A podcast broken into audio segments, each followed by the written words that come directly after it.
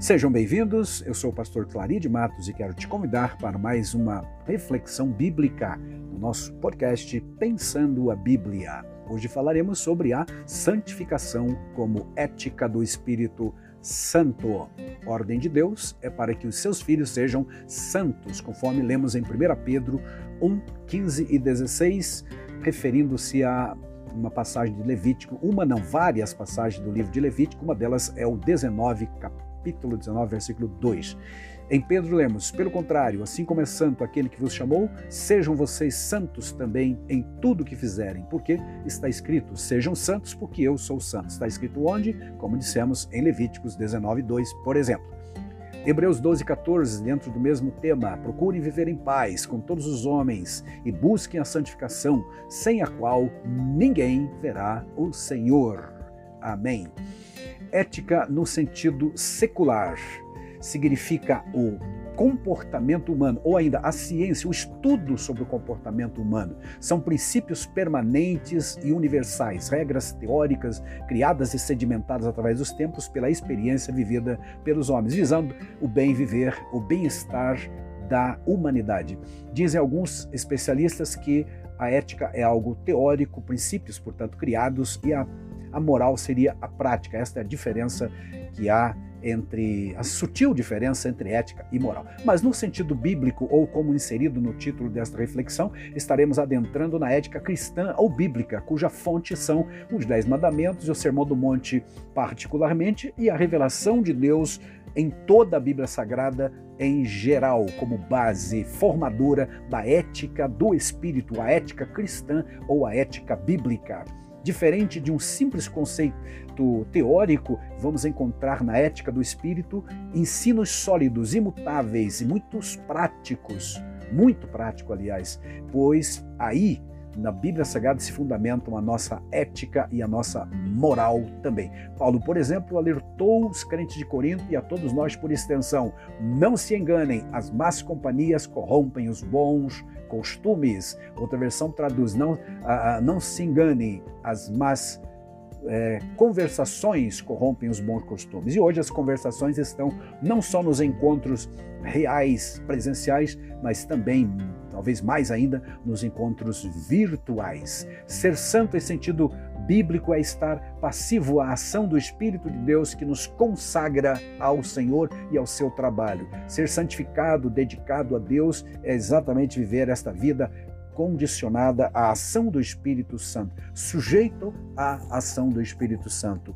E o eixo central do significado de santificação é separar para uso especial, ou então separar do uso comum. Santificação e santidade apresentam qualidades morais e espirituais que comunicam a ideia de posição ou relação que existe entre Deus e a pessoa ou aquilo que a ele for consagrado. Um dos opostos da santidade, para lembrar, é a profanidade ou o ato de profanar. Profano, então, é aquele que se mostra indiferente no que diz respeito ao sagrado, Profanar é tratar o sagrado como se fosse comum, e isto realmente tem acontecido muito. Santidade na Bíblia é sempre um contraponto ao pecado. Então, se entendemos que pecar é errar o alvo, viver em santidade é acertar o alvo, o alvo da vontade de Deus, conforme lemos em 1 Tessalonicenses capítulo 4 e o versículo 3. Diz lá: "Pois a vontade de Deus é a santificação de vocês, que cada um saiba possuir ou ou dominar ou controlar o seu próprio corpo em santificação.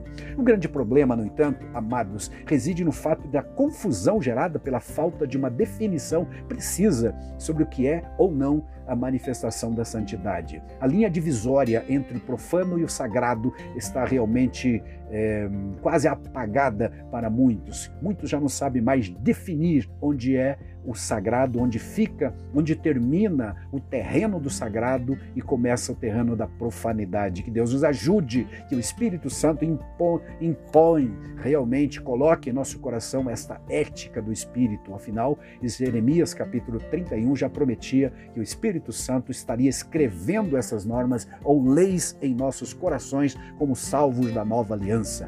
Bom, se lá na antiga aliança bastava não ir a locais onde se prestavam cultos pagãos a divindades diversas, não adulterar e, e obedecer os preceitos do Senhor de uma forma ostensiva, na nova aliança a ênfase começa pelo coração ou pensamento, conforme Colossenses 3:1 e Filipenses 4:8, por exemplo. Tudo começa no coração.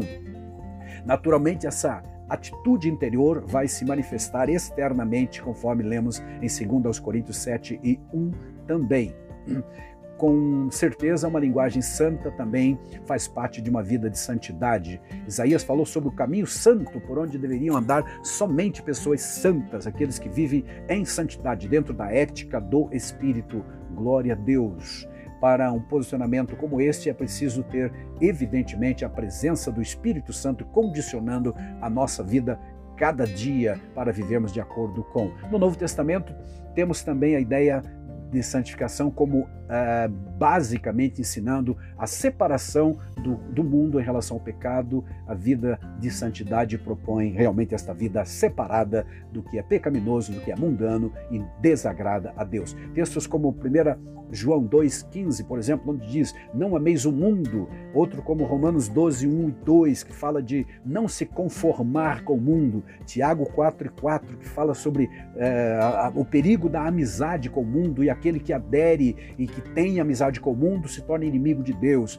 E no Novo Testamento lemos sobre adoração e santidade, em Lucas 1, 74 e 75. A santificação não somente se aplica ao corpo, mas também ao espírito, conforme lemos em é, lá em 2 Coríntios capítulo 7 e o versículo 1. Aleluia! Louvado seja Deus. A ética do Espírito, portanto, é esta realidade que precisamos é, atender, entender e praticar. Santidade inclui várias conceituações. Por exemplo, a natureza da santidade pode ser entendida como algo instantâneo, posicional ou status de santo. Todos aqueles que aceitam Jesus são chamados de santos. Em 15 livros do Novo Testamento, os crentes são chamados de santos. Mas há um aspecto progressivo na santidade encontrado em 2 Coríntios 7, 1, Apocalipse 22, 11, 1 Pedro 1 e 2, 1 Pedro 2, 5, 1 Pedro também é, 1 e 15 e etc. Os que estavam mortos para o pecado agora estão vivos para Deus, diz Paulo aos Romanos. E os meios para se alcançar a santidade, a santificação, começa pela aplicação do sangue de Cristo, também pela palavra de Deus. Afinal, Jesus disse: Quem é, ouve a minha palavra já está limpo. Em João 15, 3, vós estáis limpos pela palavra que eu vos tenho falado. E ainda orou ao Pai, dizendo: Pai, santifica-os na verdade, a tua palavra é a verdade. E acima de tudo, conforme o nosso tema, o Espírito Santo é o santificador por excelência. A especialidade do Espírito Santo é a santificação do crente. Pedro disse: eleito segundo a presciência de Deus, Pai, em santificação do Espírito, para a obediência e aspersão do sangue de Cristo.